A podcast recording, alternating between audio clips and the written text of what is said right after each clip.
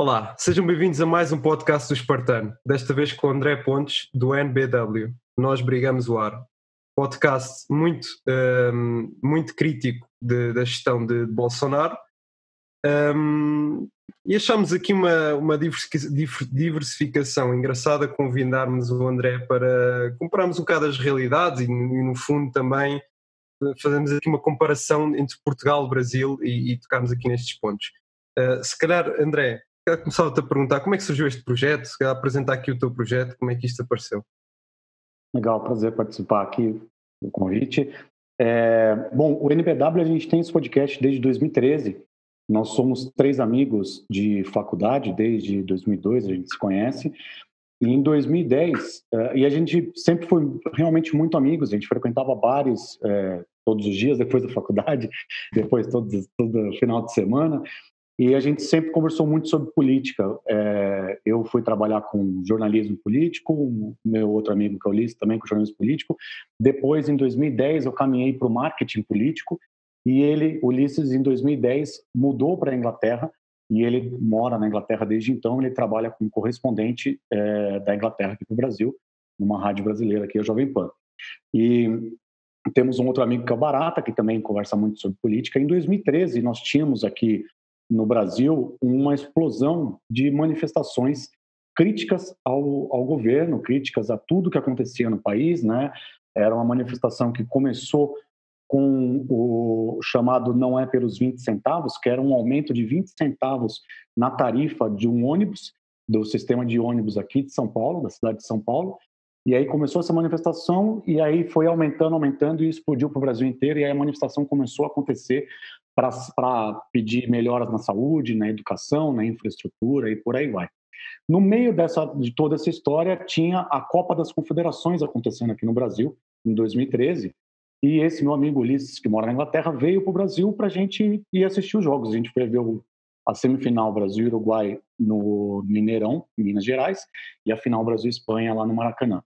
E aí, nessa, nessa, nesse final de semana que estava tendo a final, a gente conversou e naquela época não tinha o WhatsApp ainda, não tinha o Skype muito bem feito, a gente não mantinha a conversa. Estamos a falar de que ano? 2013. 2013. E aí a gente resolveu, falar, pô, pô, vamos, vamos fazer um podcast que a gente converse. A ideia é a gente voltar a conversar como a gente conversava antes, nas épocas de bares, né? Aí o Barata, que é o que mora aqui em São Paulo também, topou, e a gente foi, fez esse podcast despretensiosamente, a gente não, não tinha ideia ainda de falar muito de política, mas o momento do país era muito político ali, em 2013, por causa das manifestações, e a gente começou a. A, a gente, sem querer, caiu numa seara que era falar sobre política e viramos o primeiro podcast do Brasil a tratar o tema de política, né? Então, é, e, você, e, assim... e diz uma coisa, e, e, ao, início, ao início quantas pessoas é que vocês tinham a ouvir-vos? No começo eram nós três e minha mãe. Pronto, já não é mal, já não é mal. Já não é mal, já não é mal. Mas aí foi crescendo justamente por causa da pauta, porque era um momento que estava muito, muito forte a, questão política no Brasil. Aí, 2014 tinha eleição presidencial e em 2014 começa a Lava Jato aqui também. Uh, acredito que vocês têm conhecimento sobre. Sim, sim, sim, do Lula. Né? Aí começa a Lava Jato, a Dilma ganhou a eleição em 2014, 2015 ela assume o governo já já se sabendo que poderia rolar um impeachment a qualquer momento dela, então o interesse por política começou a ficar grande e a gente foi ganhando audiência com isso. E qual é a tua opinião em relação a isso, assim muito breve? É, eu acho que o Bolsonaro hoje é um produto da Lava Jato. O Bolsonaro é um resultado das manifestações que nós tivemos em 2013.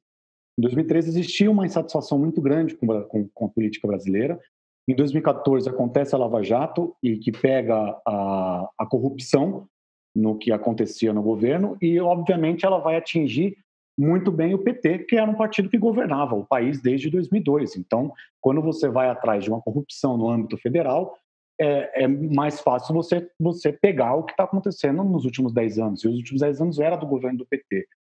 É, existiu muito, muito partidarismo nessa história. O Sérgio Moro, que era um juiz é, depois acabou virando ministro do Bolsonaro e saiu já, mas ele era um juiz da, da Lava Jato, um juiz de primeira instância, mas que coordenava, e depois, pelo Intercept, a gente fica sabendo que ele coordenava essa investigação da Lava Jato, sendo que ele não é, como juiz, ele não pode coordenar nada, mas ele dava claro. direcionamento para a Lava Jato. É, eu sempre eu sempre entendi um ponto que é assim é, é muito claro é muito é muito fácil de você compreender que sim houve corrupção no governo PT houve sim. Assim como houve corrupção no governo do PSDB que comanda o estado de São Paulo é, que é o maior estado do país comanda o estado de São Paulo há 20 anos. Ele é o governador de São Paulo. É, mas o, o, o PT ele foi foi, foi, foi muito em cima do PT essa, essa corrupção. É, a Lava Jato ela forçou muito a barra em algumas coisas, forçaram a barra para prender o Lula sem provas. O Lula foi preso sem provas, por mais que eu acredite que sim, ele tem culpa, ele tem, tem envolvimento com a corrupção, mas ele foi preso sem provas, porque não conseguiram provar a, a culpa dele, e prenderam ele justamente no momento antes da eleição para ele não se candidatar, porque se ele se candidatasse, ele teria chance de ganhar a eleição presidencial. E aí prendem ele e dão todo o caminho para o Bolsonaro percorrer. O é, Bolsonaro... engraçado, é engraçado estás a falar disso e isso faz-me lembrar o meu clube de, de coração. Nós também tínhamos um presidente que, de sucesso e inventaram aqui qualquer coisa para destituir e depois para meterem outro. É engraçado como as coisas se fazem. Por isso a roda já está inventada. Todos fazem Sim. isso, engraçado. Exato, exato. E foi, e foi Também exatamente foi preso sem provas, foi igual. Tanto que foi alibado posteriormente é? e foi uma Tudo vergonha igual. mesmo. A nível de justiça foi uma vergonha. É. Mas lincharam-no publicamente e pronto, e não é fácil. E, e temos um, um, impeachment da Dilma também, da, da ex-presidente Dilma, é, em 2016, também, que a, é, a gente chama aqui de, de, de, golpe. Eu não chamo de golpe porque golpe para mim sempre envolve militarismo, tudo não teve, não foi um Sim. golpe militar, mas foi uma manobra política para tirar ela é, a, dizem, né, o que está ali na, na, na, na, Constituição é que ela fez uma pedalada fiscal. Pedalada fiscal é mexer no orçamento errado, de forma errada, e isso, fere a Constituição, é passivo de impeachment. Mas, na verdade, ela caiu porque ela não conversava com o Congresso.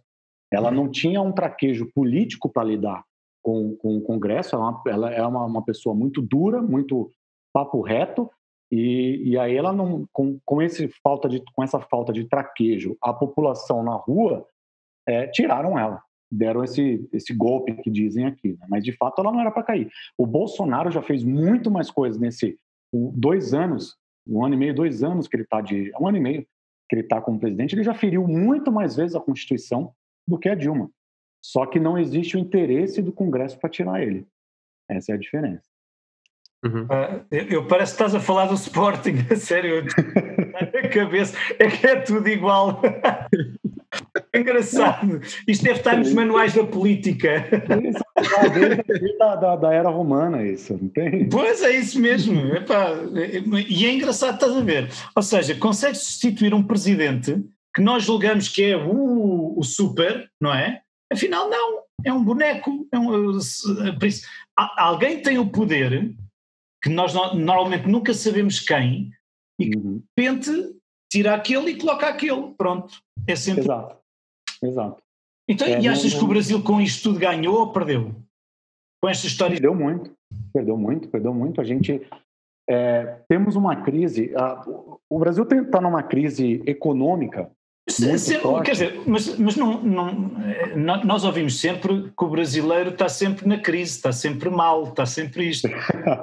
Por isso, qual é a diferença de já vivemos uma crise? Mas eu, eu conheço-me, conheço-me sempre com o Brasil a ter uma crise, não é? Sim, sim. O Brasil ele tem uma, uma peculiaridade que é assim, a gente nunca passou por guerras, né? Então a gente nunca teve crise de guerra. Coisas que é, Portugal já teve, a, quase todos os países sim. europeus já, já passaram por isso. O Brasil não. O Brasil, a crise dele é é porque não, não sabem fazer. A gente teve, a gente passou por uma ditadura aqui que acabou em 88 é, e a, logo depois da ditadura teve uma inflação muito grande. O Brasil já tinha essa inflação, inflação absurda, que essa inflação passa a ser corrigida em 93 com 92 com o euro, com, com o euro, desculpa, com a criação do real. Sim. Ali a gente com, começa a controlar essa essa essa inflação e começa a ter uma correção de, de, de, governo. Tivemos dois mandatos do Fernando Henrique Cardoso, que ele faz uma correção de economia e depois o Lula faz uma correção de assistencialismo para os mais pobres. Tinha uma disparidade muito grande no Brasil entre muitos muito ricos e muito pobres. Muitas pessoas passavam fome ainda no Brasil.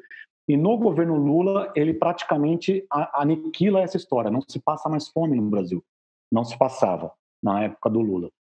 É, isso por quê? Porque o, o, tivemos uma correção na época do Fernando Henrique de inflação e, em paralelo, o mundo estava muito bem. E o Brasil vende muito commodity. O Brasil é vendedor de commodity. A gente faz muita venda de commodity para a China, principalmente. A gente tem o boom da China na década de 90 e primeira década de, dos anos 2000. A China comprava muito do Brasil, os Estados Unidos compravam muito do Brasil.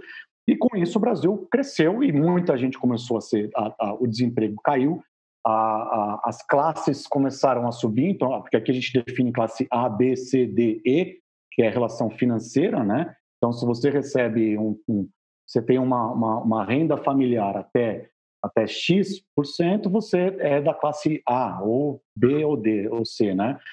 Então, tivemos um pulo de classes. A classe E, antes do Lula, passava fome. Hoje, aí passou um tempo, na, na classe, essa classe E passou para D, a D passou para C, então teve, teve muitas, um boom. Em 2000 2009, 2008, a gente tem a crise mundial financeira, quando estouram as, as sim, coisas, sim. as bolsas nos Estados Unidos e Europa e derruba muitos países. Sim. Tínhamos uma eleição presidencial em 2010 aqui, que era da Dilma. O Lula era presidente em 2008 ainda. É, e o Lula segura a economia brasileira para gente, para não ter essa crise aqui. Então, para a gente não, não assumir essa crise, que ia derrubar o governo dele, porque é, foi uma crise que derrubou muitos governos, essa crise, quando batesse no Brasil, gerando desemprego, tudo ia derrubar, ele segura e solta a clássica frase que isso é só uma marolinha no Brasil. Marolinha é, é em português brasileiro é aquela a ondinha da, do mar, né? lá no, no comecinho. Então ele fala que é só uma marolinha. É, não era, só que quando ele segura isso, ele elege a Dilma em 2010, a Dilma era do mesmo partido dele, ele elege a Dilma em 2010, em 2012 a Receita Brasileira não consegue mais aguentar isso e começa a aumentar a crise no Brasil, a crise econômica volta a acontecer no país. Aí a gente tem essa crise econômica que vai balançando, até 2014 a Dilma consegue se reeleger ainda, e junto com isso entra a Lava Jato. A Lava Jato, quando ela entra, ela derruba o crédito brasileiro em muitos países no mundo. Crédito com, com, com FMI, vários órgãos reguladores. E muitos países deixaram de investir no Brasil, deixaram de comprar commodities no Brasil e o dinheiro para de entrar e a crise só vai aumentando. Em paralelo a essa crise econômica, tem a crise política que gera que é essa uhum. parte que eu comecei lá, no, que eu falei aqui no começo, que é a, a, a, a Lava Jato, o impeachment da Dilma uhum. E então com isso a gente não conseguiu reaver a economia. Tínhamos uma economia que estava muito baixa, o nosso PIB crescendo muito pouco. É, Bolsonaro entra com a promessa de um liberalismo, de começar a, a privatizar tudo, o que é uma falácia, uma mentira, porque o Bolsonaro é um estadista, desde sempre foi um estadista, né? Só que ele embarca nessa de, de, de liberalismo. Faz um é, discurso fácil para o povo, não é? É, é populista, exato. E aí a, a, a, os, os, os players econômicos brasileiros compram essa ideia do Bolsonaro, aceitam ele, ele é eleito presidente e não consegue resolver. O, o ministro da economia dele, que é o Paulo Guedes, que é chamado aqui no Brasil de Posto Ipiranga, ele, ele chamado pelo próprio Bolsonaro de, de, de Posto Ipiranga, ele é um cara que é, é, ele é extremamente liberalista, ele é da Universidade de Chicago, e que é uma universidade que tem a, a, o lado liberal mais radical, né? Então é uma, uma, é uma outra história ali. E ele, só que ele não consegue implantar isso daqui, ele nem tenta. Ele, ele faz as coisas e barra no Congresso. O Congresso não, não autoriza muitas coisas que ele está fazendo. Tivemos reforma da Previdência, tivemos reforma trabalhista e nada resolveu a economia. E aí chegou a pandemia do coronavírus, que aí acabou de vez com qualquer possibilidade de, de, de crescimento do país. E foi o que o safou no, no meio disto tudo, não é? E também tem havido uma. Isto sendo sarcástico, uma boa gestão, né? um resfriadinho, como ele diz. Como é que vocês têm. Como é que ele parece que desvalorizou um bocado esta situação de, de, do Covid e houve muitas polémicas, não é? Até do que ele diz que não era coveiro. Vocês aí uhum. continuam, ou seja, vocês uh, houve a ordem do governo foi seguir os cuidados, foi incentivar o teletrabalho ou foi mais do tipo é, é. é, é um... tivemos uma grande diferença aqui e esse é o grande problema que vivemos hoje com, com a pandemia. Hoje no Brasil tem 97 mil mortos pelo Covid. Morrem há dois meses no Brasil, há dois meses no Brasil morrem mil pessoas por dia por causa do Covid. É, o Bolsonaro ele já falou no começo que era só uma gripezinha. Ele, quando tinham 5 mil mortos, ele falou, e daí? É, quando tinham 20 mil mortos, ele falou, não sou coveiro, não pergunte para mim. É, aí ele inventou que tem, ele inventou de ser garoto propaganda da cloroquina, que é um remédio que não tem efeito nenhum. É, 99, 99% dos órgãos nacional e internacional dizem que não tem efeito a cloroquina para o Covid-19. Ele é, é um remédio para malária e não para o Covid. E pior, ele tem efeitos colaterais muito grandes. Só que o Bolsonaro investiu para criar a cloroquina, ele criou, é, investiu milhões e milhões o Exército, o, o, Hospital do Exército lá, fazer a cloroquina, criaram 5 milhões de, de, de pílulas de cloroquina. Temos hoje no Brasil 18 anos de remédio já de cloroquina, só que é um remédio que tem prazo de validade de dois anos. Então, jogou dinheiro fora. Só que ele está fazendo, continua fazendo propaganda, que a cloroquina funciona. Ele é um cara, ele é extremamente negacionista. Bolsonaro é um negacionista de, de praxe. Ele, ele só não é terraplanista, é. mas ele é um negacionista. Então ele mas é. nega, ele nega o Covid, ele nega o direito da mulher, ele nega o direito dos homossexuais, ele nega o direito do, do, dos negros. Ele é, é, é um grande, grande negacionista de tudo, de direitos humanos. Ele é totalmente contra direitos humanos. E tivemos um grande problema. Sim, força, força, acaba, acaba, acaba. E tivemos aí um grande problema que os, os governadores estaduais entenderam que o que era o, o Covid, que era um negócio seríssimo e que tinha que ser levado a sério isso. Então, os governos estaduais começaram a fazer a quarentena, começou a pedir para as pessoas ficarem em casa, e enquanto eles, os governadores estaduais, estavam fazendo isso, o Bolsonaro estava andando na rua falando que tinha que andar na rua e que não podia deixar de trabalhar, as pessoas tinham que ir trabalhar. Então começou a ter essa, essa briga entre o governo federal do Bolsonaro e os governos estaduais. Muitos estados conseguiram ficar em casa. Eu estou há cinco meses em casa. É, mas tem muita gente que não conseguiu ficar em casa, porque não existiu nenhuma ordem federal para ficar em casa. As uhum. ordens foram só no âmbito dos estaduais e municipais. Mas eh, diz-me diz uma coisa, eu tenho alguns, muitos amigos brasileiros um, ehm, e, em, em, grupos do WhatsApp e isso tudo, e eles próprios me diziam, está bem, mas se eu fico em casa morro à fome. Eu também eu, trabalhar eu estou desgraçado, porque isso depois também não há estruturas e não há apoios para também chegar a toda a gente, não é? E eles próprios diziam, pá, mas se eu, não vou, se eu fecho o meu negócio e depois vivo do quê? Uhum. Morro da cura, morro da doença, ou não morro da doença, morro da cura, não é? Hum, e isso também é, é, é, é complicado, não é? É muito complicado, porque é, o grande problema é que o governo não deu nenhuma saída para isso. O governo não fez um plano econômico para essa questão. É, ele não, não, não tentou jogar reserva de dinheiro para ajudar a população. Tem um auxílio que acontece hoje para a classe mais pobre, de 600 reais, que foi feito pelo Congresso, não pelo governo federal. O governo do Bolsonaro não fez nenhum, nenhum plano para economia, para como, como resolver essa economia.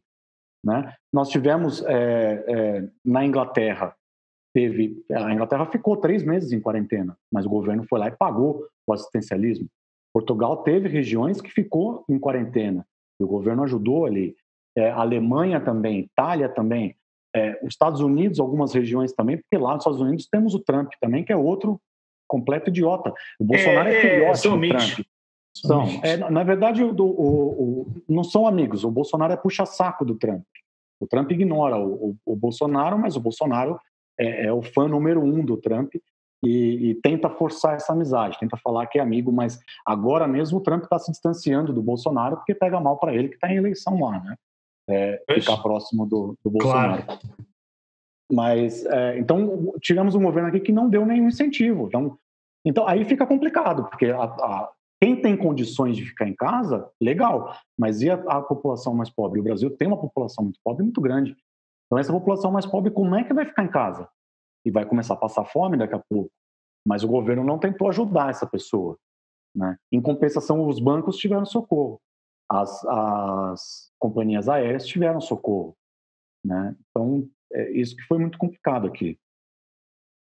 Vocês tiveram um, um, exemplo um bocado semelhante a isto ao, ao, Bolsonaro, pelo menos é um exemplo que até hoje eu vejo, por exemplo, aqui de longe, muita especulação que as pessoas um, uma, uma, entre amor e ódio, que é o caso do Wallace Souza também, apareceu assim um bocado um, como uma pessoa que denunciava a corrupção, era contra a corrupção e depois foi apanhado assim num esquema. Um, ou seja, já não é a primeira vez que vocês estão a ter assim um caso desses. No fundo, se calhar o Bolsonaro também ainda está entre amor e ódio. Por acaso era algo que, que, que eu queria perguntar, um, era mesmo precisamente do Wallace Souza. Qual é que é a opinião aí? Sei que é aqui um bocado a divergir, mas qual é que é a, a vossa opinião assim sobre o Wallace Souza? Se, se, é um salvador, se é um vilão, se é. É, eu sinceramente eu não, não conheço muito do, do Wallace Souza, não, não sei. Sim, quis fazer o paralelo, porque hum. estamos a falar, porque nós aqui também, agora, também entrando neste campo, nós também temos um em Portugal que se chama André Ventura. Hum. Um, o André Ventura também foi uma pessoa que, que diz o que as pessoas querem ouvir, um, que, que, que, também um, fala contra, fala contra as minorias, né? Também é uma pessoa que apareceu curiosamente no Correio da Manhã e nestes esquemas de corrupção que existem agora e também aparece muito agora a falar que é contra a corrupção quando ele veio dos esquemas de corrupção que existem em Portugal. Então, tem uma coisa muito curiosa, ou seja, ele, ele é como se ele foi criado, foi moldado na corrupção, como se diz, penso que é no Batman, não é? Veio do, do, do Correio da Manhã, que é o, que é o Correio da Manhã, não, não, sei, não há igual em lado nenhum, que é, é por lixo jornalístico. E pronto, e agora, e agora é um populista e está a crescer nas sondagens porque as pessoas sentem-se um bocado desesperadas e não sabem o que fazer e no fundo estão a dar votos a este, a este tipo de pessoas. E vamos dar um bocado aqui uh, a mesma coisa, né? Daqui nada temos o André Ventura, temos o Bolsonaro, temos é, o tá, Trump. Está tudo, está tudo ligado ali, segundo consta, é segundo observações, à, à extrema-direita, não é? Por isso há aqui muito, um bocadinho aquele discurso fácil, uh, as pessoas estão a apoiar uh, um bocadinho naquela coisa que. Mas é que nem acho que ele seja de extrema-direita. E aquilo é, é, são, é, conversas fáceis, tal e qual como o Bolsonaro também conquistou o. Eu nem acho que ele seja de extrema-direita, eu acho que ele é, é mais. É, é, ele nem é isso, ele é populista mesmo. Ele diz o que as pessoas querem ouvir. o é problema isso. é que as pessoas em Portugal queiram ouvir coisas de extrema-direita. Mas que isso acontece, acontece. Ou seja, são pessoas que toda a gente vê, veio documentar eh, bola, ainda por cima a defender eh, o maior esquema de corrupção que existe de desporto em Portugal. Um dos gajos que é amigo do maior devedor do país, é amigo dele, que é o Luís Chico Vieira, o presidente do Benfica. Portanto, são todos amigos e agora ele vem-se dizer que é contra a corrupção e não fala nele. Fala de tudo menos ele. é, é, em Portugal está nas mesmas mãos. Entre amigos, isto é um, um grupo de amigos. Um grupo de amigos. E diz-me diz uma coisa, e agora quais são projetos futuros da, da NBW? No o NBW, a gente continua mantendo ele como uma conversa muito despretensiosa, como se fosse uma mesa de bar, né? Temos agora, a gente fez, nesse período de pandemia agora, a gente, o, o, a mídia podcast entrou, começou a, a, ser muito consumida aqui no Brasil. Uhum. É, e aí a gente então, fez... E diz, diz uma coisa, por isso vocês estão desde 2013. 13. Sete anos. Tinham quatro pessoas, vocês os três e a tua mãe, e, e hoje? Ah, hoje a gente está com. Cada edição deve ter mais ou menos 100 mil, 100 mil ouvintes por edição. Deve ser as amigas da tua mãe. É, ela, ela frequenta academia, né? então na academia ela na hidroginástica. São todas as amigas. Ah, venham ouvir isto, ouve, que é E ouvem várias vezes. Exatamente, para repetir, clicar ali. É. Não, mas assim, é, é uma vitória muito grande, 100 mil, não é? É, é. É bastante gente. E gente que a gente nem faz ideia. Tem muita gente que ouve, tem, temos ouvintes, muitos ouvintes em Portugal, muitos ouvintes na, é, Nova Zelândia, na Austrália, porque são brasileiros que estão soltos aí claro. no mundo e que consomem o podcast para entender alguma coisa que está acontecendo aqui, né? Então, a mídia cresceu muito aqui do, do, de podcast. E aí a gente fez agora um projeto. Nós fizemos alguns projetos ao longo desse período. Um projeto sobre é, sobre imigração, né? não não bem imigração, mas é, refugiados. Então, o Brasil também tem muitos refugiados. Então, a gente fez. Isso aí quem fez foi a Isadora, que é uma amiga nossa, que é esposa do, do Ulisses, que mora lá em Londres. Uhum. Naquele período que estava tendo bastante refugiado ali, na, principalmente na Europa, ela fez uma série de refugiados no Brasil, que aqui a gente tem bastante é, refugiado de, do Haiti, da Bolívia. Então, fizemos uma série disso, fizemos uma outra série sobre renovação política, isso antes de, das eleições de 2018, em que a gente entrevistou é, pessoas jovens e que tinham novos novos entendimentos sobre a política e de vários partidos e tiveram uma vez para conversar com a gente ali no podcast. É, agora nós estamos fazendo um fomenta NBW que é que a gente está patrocinando seis, é, sete podcasts, sete pessoas que nunca fizeram podcasts, mas que mandaram as ideias para a gente. A gente acreditou nas ideias delas. São ideias muito fechadas, então sobre regiões e que a imprensa não chega naquela região, ou um tema que a imprensa não chega naquele tema, a grande imprensa, a grande mídia. Então a gente está é, tá produzindo esses podcasts dessas pessoas, patrocinando essas pessoas e fazendo reuniões semanais com, com mentoria para sair esse podcast. Então a gente deve daqui um mês mais ou menos lançar os primeiros as primeiras edições desses sete podcasts diferentes que a gente vai fazer. É, e vocês fazer fazem, fazem Fazem podcast só de, de, ouvir ou podcast também com imagem? Não, só de ouvir. Tem um, um, dos participantes aqui, que é o Ulisses, ele faz com imagem, que é o Correspondentes Premier.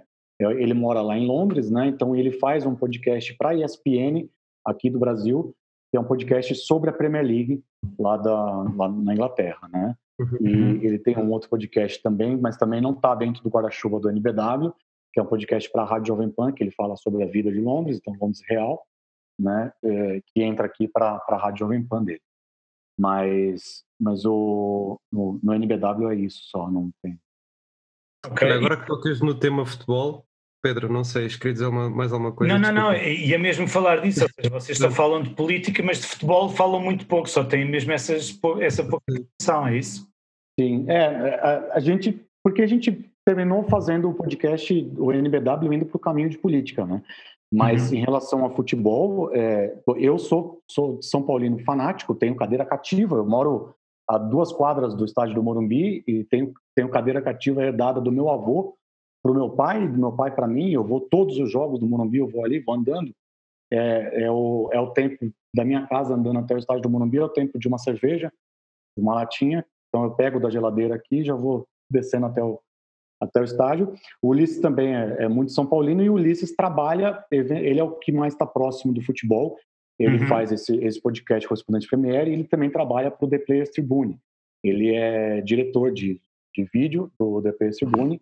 Então ele tem, é, ele fez uma série recentemente aqui com a vinda do Daniel Alves para São Paulo. Ele fez uma série, ele faz é, séries com, com entrevistas com Kevin De, Kevin De Bruyne, Cavani, enfim, todos esses Neymar, esses jogadores né, clássicos. Como é, que viste, como é que viste a saída do Jorge Jesus do Flamengo?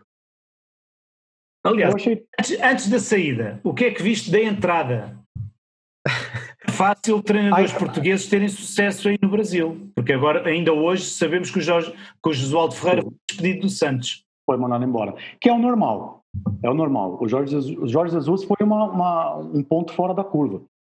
Técnicos no Brasil não duram seis meses. É muito difícil um técnico no time brasileiro durar um ano é, como técnico do time, porque não existe planejamento nenhum. Aqui, se você perde cinco jogos, você, tá, você é mandado embora. E, e, se contrata no meio da temporada.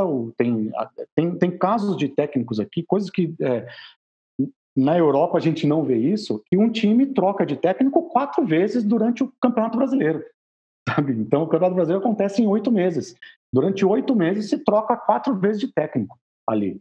É, então, como é que um técnico vai fazer um planejamento de time? Né? Não tem acesso à contratação, não tem acesso a nada. Sim. E a pressão da torcida é muito forte aqui no Brasil. Então, um técnico não dura muito. Você perdeu cinco jogos, ele é mandado embora.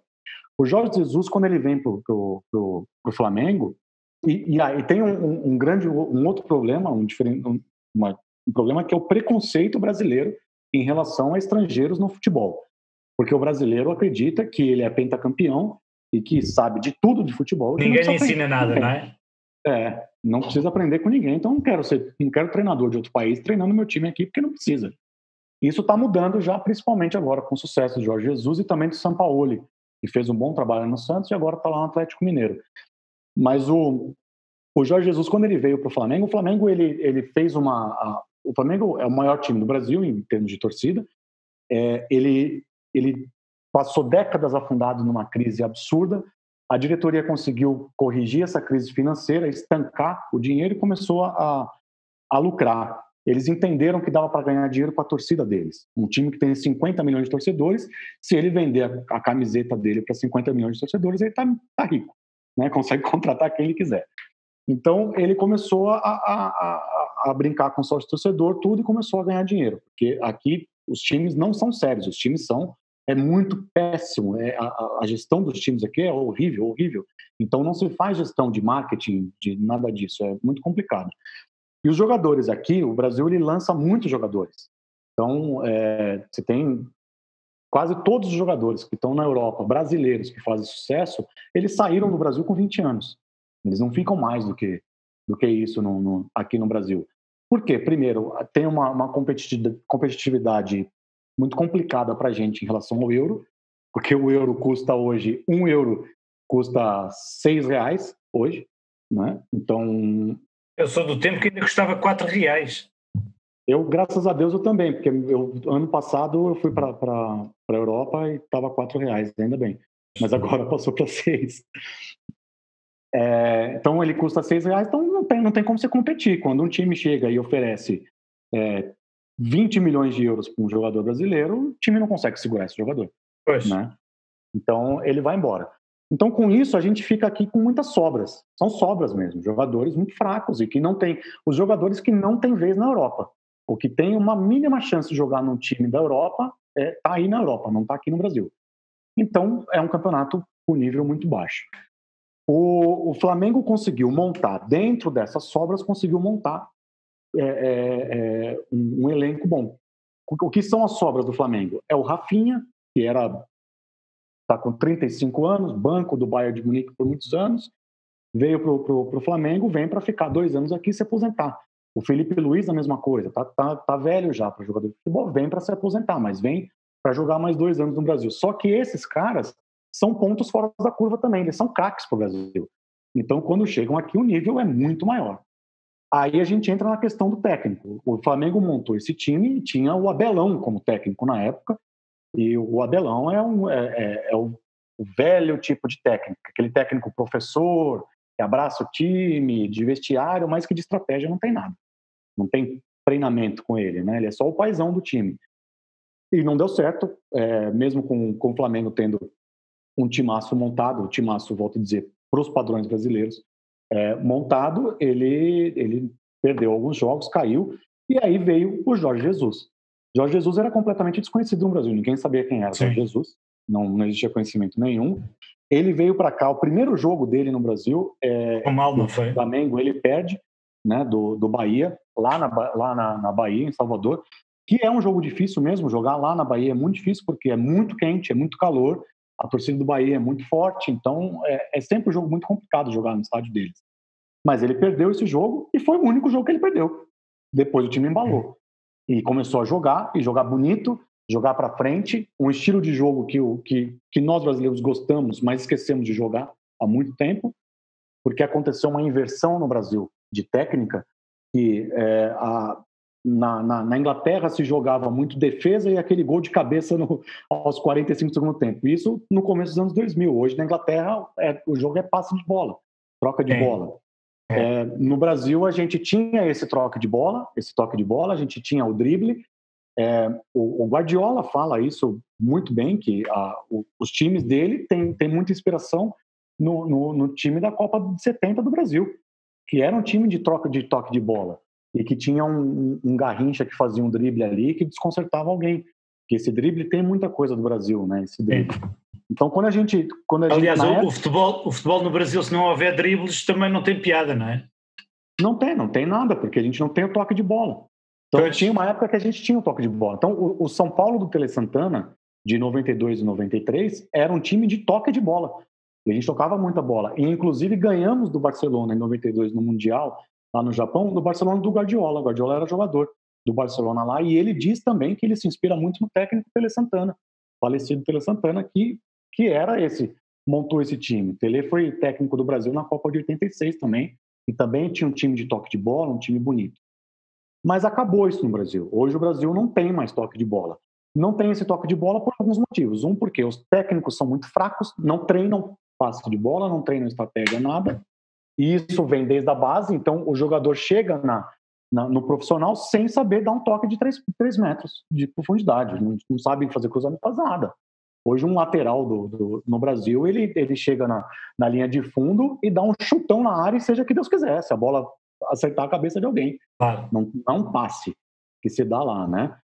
E, Aqui, é, nós, nós já entrevistámos alguns treinadores e algumas pessoas e temos conhecimento de algumas pessoas que tiveram a treinar aí e o que eles dizem é, é mesmo isto, ou seja, tenta-se impor alguma, algum método de trabalho, tenta-se impor algumas regras e depois eh, não há um suporte, digamos, de, de, dos cargos diretivos a dizer não, não, é para fazer o que o treinador diz. Não, é preferível dizer, epá, não, esse é o nosso melhor jogador, não o aborreças, uhum. a estar, que ele depois joga bem no domingo. Pronto. É isso mesmo. E não se consegue trabalhar, não é? E aí é, isso mesmo. é difícil, de facto.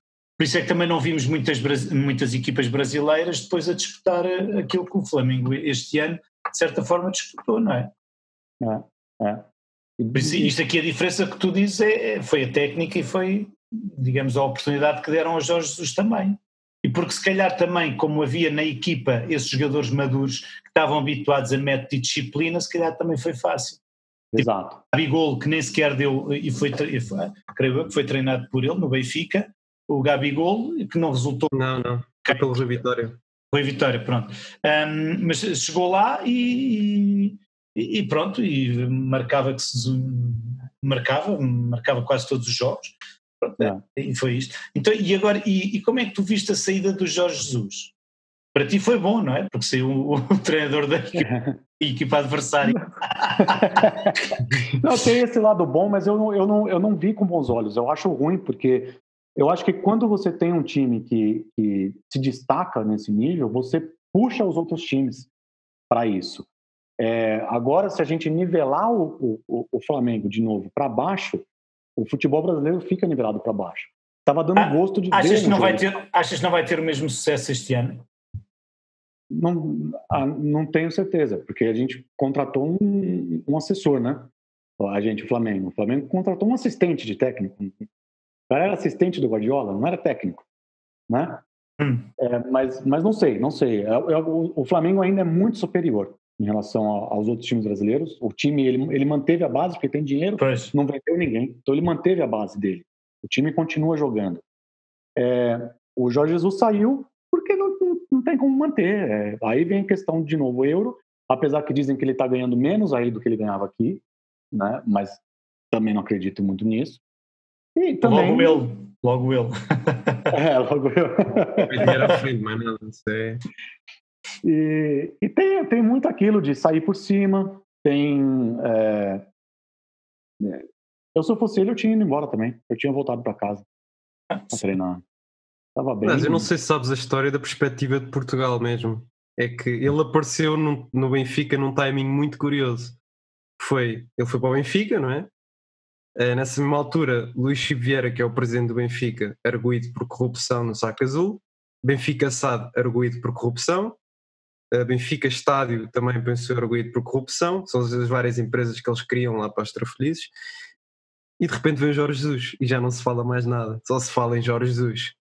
Portanto, foi do ponto de vista de Portugal, ou seja, o Luís Chico Vieira foi fazer isto porque ele tem as eleições à porta. Em outubro. E se ele não é reeleito, ele vai dentro. Uhum. Por isso que aconteceu, foi buscar o Jorge Jesus, prometeu-lhe mundos e mundos. Aliás, o próprio Jorge Jesus passou pelo Sporting, saiu do Benfica, porque acho que foi mais ou menos corrido lá, não queriam renovar com ele, queriam mandá-lo embora. Ele também tem uma peculiaridade, é que ele, a primeira época é sempre excelente, fez uma excelente primeira época no Sporting. e depois estragou-se, na minha opinião, estragou o que fez. Ou seja, hum. há imagens no último jogo antes de, ir, antes de sair dele ali com o Marítimo, que era um jogo decisivo para o Sporting, podia ficar em segundo lugar, e há Champions. Um, e o, o facto de perdermos este jogo beneficiou o Benfica, foi o Benfica, não foi o Sporting. E estava ele ali como se estivesse na esplanada, não é nada comigo, a equipa não corria, os jogadores não faziam nada. Portanto, o Jesus tem muito que ser é um excelente treinador, mas eu acho que ele, como, como ser humano, é péssimo. É um Estás a falar de Jorge Jesus, toca-te logo o telefone. O Jorge Jesus já está-me a ligar a dizer. É o Luís Filipe Vieira, pá, calma lá, pá. Fazer, pá. lá disso, pá.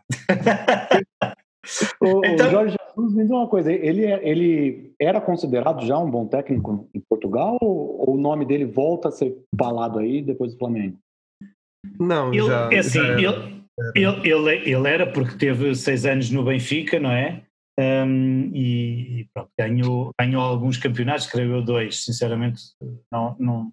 E depois saiu, eh, havia uma saída conturbada, houve aqui uma tentativa do Luís Filipe Vieira o reencaminhar lá para as Arábias, ele não gostou muito e o Bruno Carvalho, presidente da altura do Sporting, vai contratar o Jorge Jesus, que foi um golpe de asa de primeira apanha. Resultado, um, houve aqui um, um, tudo e mais alguma coisa. O Sporting quase que renasceu das cinzas. Uh, de facto, o primeiro ano jogou muito bem, mas depois eu creio que houve aqui, para além de jogos de bastidores, também foi uma coisa que é o Jorge Jesus tem um problema muito grande, é fala muito, é muito egocêntrico, é hum. sou muito, eu sou muito bom, eu sou muito bom.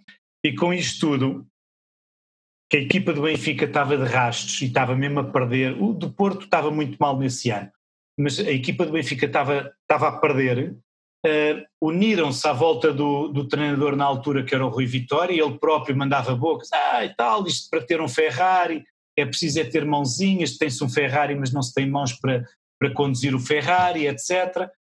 E foi sinceramente uh, isso, ou seja, em vez de nos calarmos, sermos humildes e, e, irmos saboreando vitória a vitória que chegávamos lá, não, cada vez que falávamos estávamos a dar ali mais, mais, mais emoção à equipa adversária. Bem que não foi só por isso, Pedro. Sim, obviamente não foi só por isso, mas também, também ajudou. Se tu tivesses, oh, oh, Rui, nessa época, se tu também tivesses caladinho e um bocadinho, com um bocadinho de humildade, um bocadinho, uh, epá, pronto, fosse necessária, a, a, motivação deles também não era tão grande. Claro que isto depois foi tudo empolgado. Sim. Que aqui, um bocado mais ressabiados, por assim dizer, também sim. percebo isso. Sim. André, André, aqui em Portugal isto uh, está-se a mover muito, está-se a, a, a, provar, e lá está, e aquilo que tu estavas a falar do Bolsonaro foi exatamente o que aconteceu no Sporting. Foi aquilo que eu já te expliquei, por isso tínhamos um uhum. foi exato, foi igual igualzinho. Não tinham nada contra o homem, o homem apenas falava demais, e se calhar exageradamente, arranjaram lá um esquema qualquer, inventaram coisas, o homem foi, foi digamos, tudo, ai meu Deus, foi mal, foi errado, foi tudo ligado a ele, o ataque ao cochete, etc., tudo, que ele era o culpado, era o mandante. Dois anos depois foi provado que afinal não há provas, e se queres que eu te diga, hoje, hoje, já li uma notícia que o pai da tese do ataque de terrorismo à Academia de Alcochete, não sei se só ouviste falar disto aí no Brasil, é pura e simplesmente hoje nomeado presidente da mesa da Assembleia Geral do Benfica. Hum. Por isso, para tu veres a teia que está isto aqui, os favores a começarem a ser pagos. A vinda dos Jorge Jesus também, há muitas teses e muitas teorias. Teorias nós temos muito. Mas o, o Sporting perdeu o último jogo contra o Marítimo. Se o Sporting perdesse esse jogo, o Benfica ficava em segundo lugar, logo ia à Liga dos Campeões. São 25 milhões de euros. Então esse jogo o Sporting perdeu. Ninguém consegue perceber como é que o Rui Patrício, por exemplo, a mim custa-me a perceber como é que o uhum. Patrício sofre o segundo gol no Marítimo. Era preciso, é, epá, nem eu deixava entrar aquela bola e ele deixou. Uhum. Houve ali mesmo há, há ali muito, muitos jogos de interesse, dinheiro, não é? Money. De rivais, né? E são rivais, Pronto. na teoria. Exatamente. Sim, sim. E, de, e, depois, o, o que é que acontece? Hoje, repara, quem sabe, um favor que foi pago, o Jorge Jesus vir, o tipo que ataca o maior atacante do Sporting com a teoria de Alcochete que era terrorismo, pá, isto sinceramente, a mim, eu não sou, eu não sou vítima de nenhum ataque terrorista, mas uh, eu se fosse uma vítima de, um, de, algum ataque terrorista, pá, eu sinceramente eu calava a boca ao homem. Porque, está bem, ok, os adeptos foram lá, aquilo foi mal, não, não, não estou aqui a limpar, foi mal, eles invadiram a Academia de Alcochete, uh, apertaram, deram lá uns apertões, epá, mas daí a ser um ataque terrorista. Um ataque terrorista é um. É uma coisa séria. Agarrar um caminhão e, e limpar, limpar uma fila de. Um quarteirão, né? Pegarem facas e começar a, esfaquear pessoas. Pá, isso é um ataque terrorista. Agora é isto. Epá. E depois o mais grave é que isto já aconteceu semanas antes no Vitória de Guimarães e que nem sequer foi falado. Que... Não, não, ainda melhor, ainda melhor. Há pouco tempo apedrejaram o autocarro do Benfica, os adeptos. Com os jogadores lá dentro. Sabiam, com os jogadores lá dentro, eles apareceram com uma. Na autoestrada. É, eles apareceram com umas coisas assim nos olhos. Foi Weigl e foi Zivkovic. Exatamente. Isso, e isto, isto não foi considerado ataque terrorista. Podiam ter morto não, não o hotel inteiro. Tinha sido um acidente brutal que todos tinham eles diziam 30 centímetros. E pior, sabiam onde é que eles o condutor matava o condutor. E depois como é que era? Um autocarro com o plantel todo. Percebes? Por isso, André, nós, aquilo que estavas a falar do Bolsonaro, da Vilma, do Lula, já aconteceu no nosso clube, o que é engraçado. Por isso, uhum. falo como tu estás a dizer. Não há provas, mas pá, vamos condenar o homem. Vamos é. isto. Quem é que se prejudicou no meio disto tudo? Com vocês? O povo brasileiro, pelos vistos. Connosco. É o Sporting que está miserável, agora já está até em quarto lugar. E nem se sabe onde é que isto vai parar. Tem um presidente totalmente incompetente é, e que não percebe aqui, nada disto. Aqui em, Portugal, aqui em Portugal existe muita coisa. Há muita gente que tenta dizer: é pá, isso é bola, de bola não interessa. Mas Portugal tem um grave problema que é política e futebol estão juntos. E as pessoas pensam que não, mas está junto. O futebol manda na política. Ou seja, temos artigos de, do New York Times, do Tariq Panja, e temos do Pipo Russo, um italiano, a falar precisamente do, do, do, Estado dentro de um Estado. Portanto, que é o Estado Benfica que controla todo Portugal. E a comunicação social e tudo. E ninguém fala, ninguém pode falar, ninguém pode dizer nada. Ou seja, eles, eles mandam, mandam em políticos, mandam em magistrados, mandam em tudo. E nós estamos reféns disto e ninguém pode dizer nada. É, é quase. Eu não sei como é que é aí no Brasil. Isto também existe no Brasil, este tipo de controle de esporte sobre política? Ou vocês não, aqui é, é, invertido. O, o esporte não, não controla a política, mas, a, mas os políticos se aproveitam do futebol. Né? Então, o Bolsonaro posa com camisa dos times. O Lula falava muito, pegava muito que era corintiano, tudo. É, tivemos toda essa a roubalheira que foi para trazer a Copa do Mundo para o Brasil e também as Olimpíadas aqui para o Brasil, para o Rio de Janeiro 2016, mas, mas não é, não tem essa inversão de um clube mandar na política. É, ele termina no, no, nas várzeas, sim, né? nas comunidades, quando tem aqueles times de bairro mesmo, mas aí é time de várzea, né? que a gente chama, que é que joga ali o amador, né? O time amador que tem um campeonato amador forte. Nesses campeonatos, aí sim, o, o, o time da comunidade é o time do dono daquela região ali. E que geralmente esse cara é um, é um vereador, um deputado, mas ele não, não chega a interferir no, no, no plano nacional mesmo de, de, política, não interfere, não. Aqui o que interfere, na verdade, são as igrejas, né? Aí é o contrário. Ah. André, e, e diz-me agora, agora um bocadinho mais da, da, esfera pessoal, por isso tu trabalhas, o teu trabalho propriamente do dia a dia é, tu estás relacionado com a política. Sim, eu faço, eu trabalho com marketing político. Então eu, o meu trabalho é fazer campanha política. Mas eh, para a presidência, a que nível é? É, eu já, eu já fiz para, já fiz para quase todos, já fiz para prefeito, para governo de São Paulo e de Pernambuco, é, prefeitura de São é, é, presidencial. Eu trabalhei na campanha da Marina e do Eduardo Campos, aquela que o Eduardo Campos morreu. Eu estava naquela campanha. É, depois a Marina, né, presidencial 2014 e Senado Federal também. Ah, e agora estou trabalhando para a campanha de prefeitura de uma cidade aqui perto de São Paulo. E em termos de desporto, o que é que fazes? Já que isto também é um podcast de desporto, não é? Precisamos saber o que é que as pessoas fazem. Como, como é que é? Desculpa. Em, termo, em termos de desporto. O que eu faço? Sim. Gostas que. Jogas ah, futebol, eu... jogas basquete, handball. Eu sou um, eu sou um péssimo jogador de futebol, É, e não jogo, não jogo bola porque eu sei que eu sou ruim. E eu não gosto de perder. És o contrário de todos os brasileiros, é isso? É. Eu, eu lembro-me lembro perfeitamente. Eu quando, lugar. Eu quando, eu quando estava no, no, num colégio, não é? Estava lá no colégio e de repente todos os anos chegava assim um brasileiro novo, pá, porreiro, olha, tu, pá, ser brasileiro, joga bem a bola, vem para a nossa equipe de futebol. É pá, chegava lá às vezes cada um. Era, o futebol, é isso? o futebol era. Aqui eu, eu era sempre, quando eu era moleque, eu era dono da bola, né? Eu tinha que ter a bola. Pois tem de ser, senão não jogavas. Não, não jogava, não tinha jeito. E aí eu decidi, ali no, aos 16 anos de idade, eu decidi que eu não ia mais jogar bola, porque eu não servia para aquilo. Mas eu, eu, eu gosto realmente muito de futebol, eu estudo muito futebol, né? Aquilo que eu falei, vem de família, frequentar o. o é, ir aos Jogos do São Paulo quando quando podia, agora não pode mais, porque agora jogo só sem torcida, né? Mas ia pelo menos uma vez por semana, quando jogo aqui no Morumbi eu vou. E, e então eu, eu, comecei a estudar o, o, futebol de outra maneira. Então eu, eu, pretendo ser técnico do time do meu filho quando ele crescer. Aí eu vou ser técnico do time dele. Como técnico eu já consigo brincar, obviamente, do time de criança, né? Mas, mas eu gosto, mas eu sou eu sou uma pessoa, eu sou hiperativo.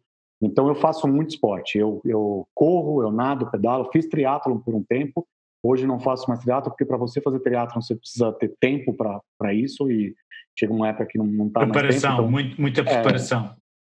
É, eu resolvi que eu, que eu preferia ficar casado, então não tinha como. Exato. Porque... O problema é esse, pá, não, não se relaciona. É, é. Não, não tem jeito, sabe? Para treinar eu precisava acordar às 5 horas da manhã e aí depois treinava, ia trabalhar e voltava para casa às 10 horas da noite, dormia para acordar às 5 da manhã. Então não tem como. Mas eu, mas aí eu, eu, continuo nadando, aí eu corro de vez em quando, eu vou variando por, por bimestre meu esporte para fazer. Mas eu sempre estou fazendo alguma coisa, sempre diariamente eu, eu nado ou, ou, vou correr. E aí eu faço isso aqui no clube de São Paulo, porque é aquilo que eu falei, eu sou sócio, fica duas quadras. Aí eu corro, tem a pista de corrida em volta do estádio de São Paulo, é liberada a pista de corrida para os sócios. Então eu corro ali no, no Morumbi mesmo, no, em volta do campo exceto dias de jogos que você não pode acessar o, o campo, né? E agora, e, e, agora pronto, eh, já estamos quase a, terminar esta, esta nossa conversa que até agora tem sido agradável, mas uh, eu gosto sempre de fazer aquela pergunta, é o que é que tu, como é que tu te vias daqui a dois anos? Como é que tu te queres ver? Como é que queres ver queres, no desporto? Disseste que ias ser treinador da equipa de futebol do, do teu filho, mas gostavas de ter um papel mais interventivo no desporto ou na política? Como é que, como é que vai ser o André Pontes daqui a dois anos? Daqui a dois anos eu quero estar nesse período aqui vendo o São Paulo ir para a final da Libertadores de novo. É, eu quero, quero ter a, a nossa filha. A gente está em, em, fila de adoção, né? então deve chegar por, até lá. Eu espero que chegue a nossa vez da fila de adoção. E e espero tá, continuar trabalhando na minha área. Eu gosto muito da área que eu trabalho, gosto muito de, de trabalhar com campanha eleitoral, mas eu espero muito que, no, no que daqui dois anos a gente eu esteja com, com adversários que joguem mais limpo, que não joguem com, com fake news. É, temos um, um, trabalho muito difícil hoje, há, há, duas eleições já, que é trabalhar contra adversários que usam a fake news. O próprio Bolsonaro foi eleito à base de fake news. Então, eu espero muito que daqui dois anos é, o Brasil consiga cercar essas plataformas para não ter mais viralização de fake news por WhatsApp, por Facebook, Twitter. Mas achas que isso é possível? Porque eu acho que cada vez mais eh, os fake news é, é o que está mais em voga. É, é, não. Impossível não é. Mas a, é, ela não, o problema é que eles estão tentando atingir de uma forma que não é a correta. Você não vai conseguir proibir a fake news dentro dessas plataformas. Porque o Facebook tem controle ali do que acontece no Facebook, ele consegue moderar e, e, proibir. Agora, do WhatsApp, não. O Facebook lê o seu WhatsApp, o Mark Zuckerberg lê o que está no seu WhatsApp, mas ele não tem como proibir o que você está vendo ali, né? E, e, de você repassar. Então é muito difícil. Então, na verdade, o que você tem que fazer é inverter, é começar a, a, a educar as pessoas, a ensinar as pessoas a entenderem o que é uma notícia real e o que é uma fake news. Porque se passa fake news aqui, é óbvio que tem fake news que é muito difícil de você entender. É, você entender que aquilo ali é uma fake news. Mas se você educar politicamente a população, ela vai entender que muitas notícias que passam não são, não são verdadeiras, são falsas. Então, é, se a gente conseguir educar no macro, as pequenas coisas não atingem o macro. Então, acho que é, é mais isso. Mas é muito difícil ser para dois anos isso. É, é baiano nessa história. A gente está é. num momento, no mundo, muito difícil. É, e, e, não só, eu acho que neste, desde março para cá, que foi quando foi o pico da pandemia, um, houve muito consumo de internet, não é? Teve-se de criar muito conteúdo uh, e eu vejo para mim cá em casa, tenho dois, dois filhos, quer dizer, uh, é, é, é, eles não veem televisão, eles veem internet, veem YouTube, veem os blogs, lá o, aí o Luís Neto e essas coisas todas, uhum. uh, e, e, não veem mais nada, não... Ah. Por isso até sabe que televisão, e por isso eles acabam por estar a acreditar, se vem na internet, para eles é verdade, e eu estou com um trabalho muito grande a dizer, pá, se vem na internet nem sempre é verdade, pode ser falso. Exato. É, por isso é... Há uma velha máxima que é, se vem no Facebook é verdade. Vocês é. têm, têm que confiar é. nisso. Aqui não, a gente hoje, fala na internet é verdade. É. Ainda, é assim, ainda também hoje... temos casos da comunicação social que é totalmente falso, né? E que uhum. usam a comunicação social. Eu acho que as pessoas têm de aprender a distinguir bem. Tanto pode vir mais notícias de, das redes sociais e da internet, como pode vir das, da comunicação social que estão sob influência de algum partido, alguma coisa que uhum. também mentem. Essas fake news também vêm das autoridades que nós fomos ensinados Sim, a respeitar. Muito, o governo Bolsonaro, os outros governos também fazem muito isso. É, a gente tem que, tem que melhorar a nossa imprensa, melhorar o jornalismo, uhum. melhorar o acesso à informação para isso. É, foi feita uma pesquisa em 2017 aqui no Brasil é, 70%, não é brincadeira isso, é 70% da população brasileira compreendia que internet era Facebook. Imagina isso, esse dado. É, então, como é que a gente vai, vai entender que é 70% dessas pessoas conseguem diferenciar o que é fake news e o que não é fake news? Não consegue diferenciar. Então, quando recebe numa, num, grupo de WhatsApp da família, um amigo da, da ginástica ali que manda, ela repassa essa pessoa repassa para os outros grupos. E isso vai viralizando como uma verdade. O meu amigo me falou isso. Aí a gente vem do mundo da pós-verdade que a gente está vivendo. Né? Existe muito a, a, a, a ideia da pós-verdade, está muito em voga hoje. Então, hoje, é, você consegue, através de fóruns, através de, de blogs, você consegue viver naquela bolha e aquela bolha vai te direcionar para algumas explicações que para você viram cabíveis e você passa a acreditar que a Terra é plana. É um absurdo isso. É um absurdo, mas, mas, tem gente que consegue acreditar nisso. Por que, é verdade. Porque ela tem uma predisposição para aquilo. E, esses, e essas pessoas desses fóruns têm, é, têm formas para te manipular nesse pensamento. Então, nós temos um problema seríssimo no Brasil hoje, que a gente vai passar por esse problema. O, o foco vai ser daqui 10 anos, que é a não vacina porque se espalhou muito a, a, a, fake news de que vacina gera autismo, de que vacina não, não funciona, e as pessoas pararam de vacinar os filhos.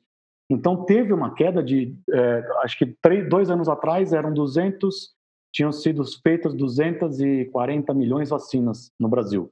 240 milhões é o, é o, total, né? Tem gente que toma duas, três vacinas num, num período de ano, né? um bebê toma três vacinas. Então no total, tinham sido feitas 240 milhões de, de vacinas. Dois anos atrás, no, é, 2000, a gente está em 2020, né? Esse dado é de 2019, que saiu essa semana. Então, em 2017, eram 235 milhões de vacinas. Em 2019, foram feitas 205 milhões de vacinas. Caíram 30 milhões de vacinas no Brasil. Só que a vacina, ela só vai ser perceptível isso daqui a 10 anos. É quando essa criança estiver na escola e pegar o sarampo ela não vai sentir hoje. O pai que não vacina o seu filho não percebe essa, essa questão daqui Sim. uma semana, percebe daqui 10 anos. Daqui Exatamente. 10 anos nós vamos ter, ter surtos aqui. Né? Que é diferente, é, é, diferente do Covid. Uma pessoa que nega o Covid aqui no Brasil, ela daqui duas semanas, ela, o Covid vai dar um abraço nela. Porque, uhum. porque não, não, não, tem como. Uma hora não você pega se né? você negar ele e ficar frequentando rua e, e se aglomerando. Agora a vacina não.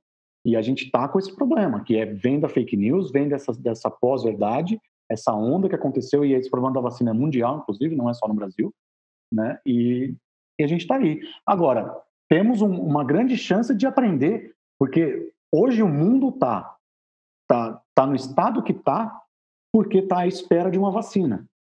Porque quando chegar a vacina do Covid, a gente volta ao normal.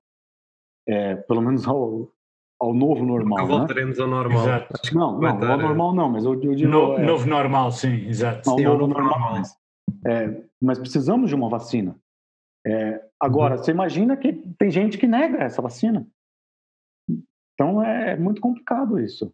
E, e isso vem da, da- das- dessa- desses fóruns, desses. Mas será sempre uma minoria, não é? E essas pessoas que negam eventualmente vão sofrer, por assim dizer, com as consequências disso, não é? É. Tant- Tanta gente que nega o Covid e não sei o quê, faz aqueles desafios parvos e não sei o quê na internet e depois acaba por apanhar Covid e acaba por morrer. Exato, exato. É um bocado a lei da seleção dos mais fortes aqui, né? É dos isso. mais pertos, né? neste caso. É isso. Covid, Covid, quem nega só vai aceitar o Covid quando pegar o Covid ou quando alguém próximo pegar e morrer. Bem, André, já estamos numa hora, com certeza queremos a falar muito mais tempo. Muito obrigado por É teres vindo. Eu Muito Obrigado, obrigado e- obrigado pela tua presença e, e espero ver-te mais vezes, não é? Sempre, sempre, sempre que puder, só podem, podem me chamar que eu vou. Ótimo, bem. isso é bom, é bom saber porque a conversa flui, o que é bom. Exatamente. Bom, bom, obrigado, Pedro, Rui.